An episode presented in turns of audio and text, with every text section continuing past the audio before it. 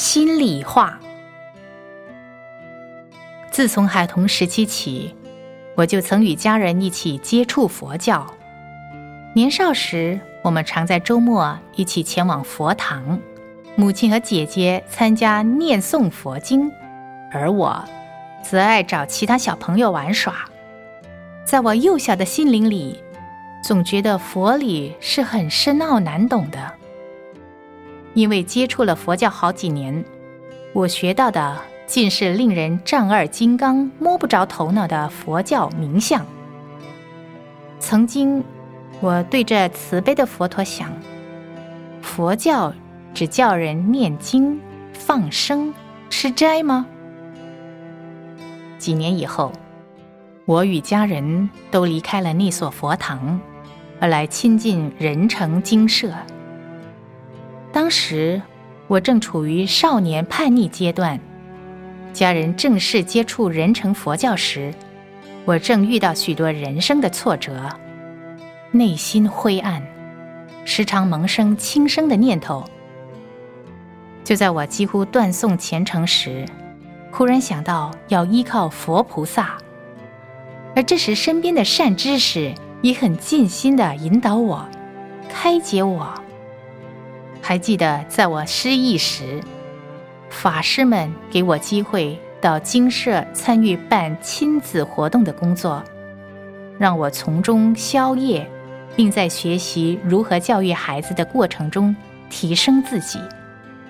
渐渐的，我发觉自己踏实成熟多了，也不再烦恼忧愁了。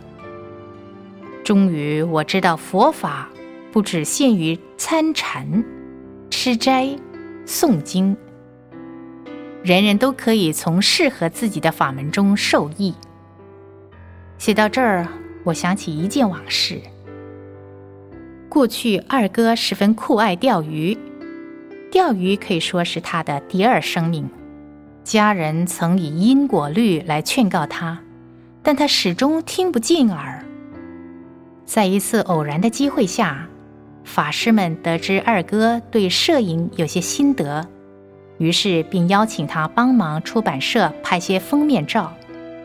二哥有了这任务之后，专心研究摄影，钓鱼的时间少了。久而久之，他竟放弃了多年嗜好，而慢慢的接受了佛教。至今想起，若当年法师们一开始就与我。和二哥谈佛理，要我们念经上佛法课。我想我们至今仍然无法得度。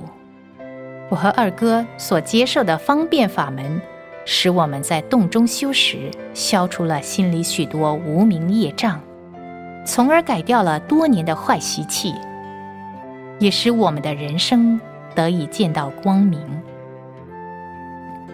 记得师傅曾说过。若无一切心，何来一切法？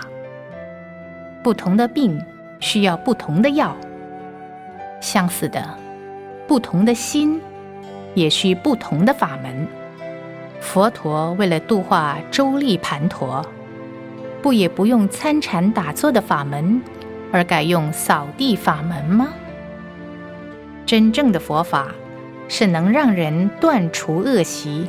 不再执着，从而智慧花开的。我也明白到佛法不再是一些晦涩难懂的名相，只要我们时刻与佛同在，那么佛法即在我们的日常生活中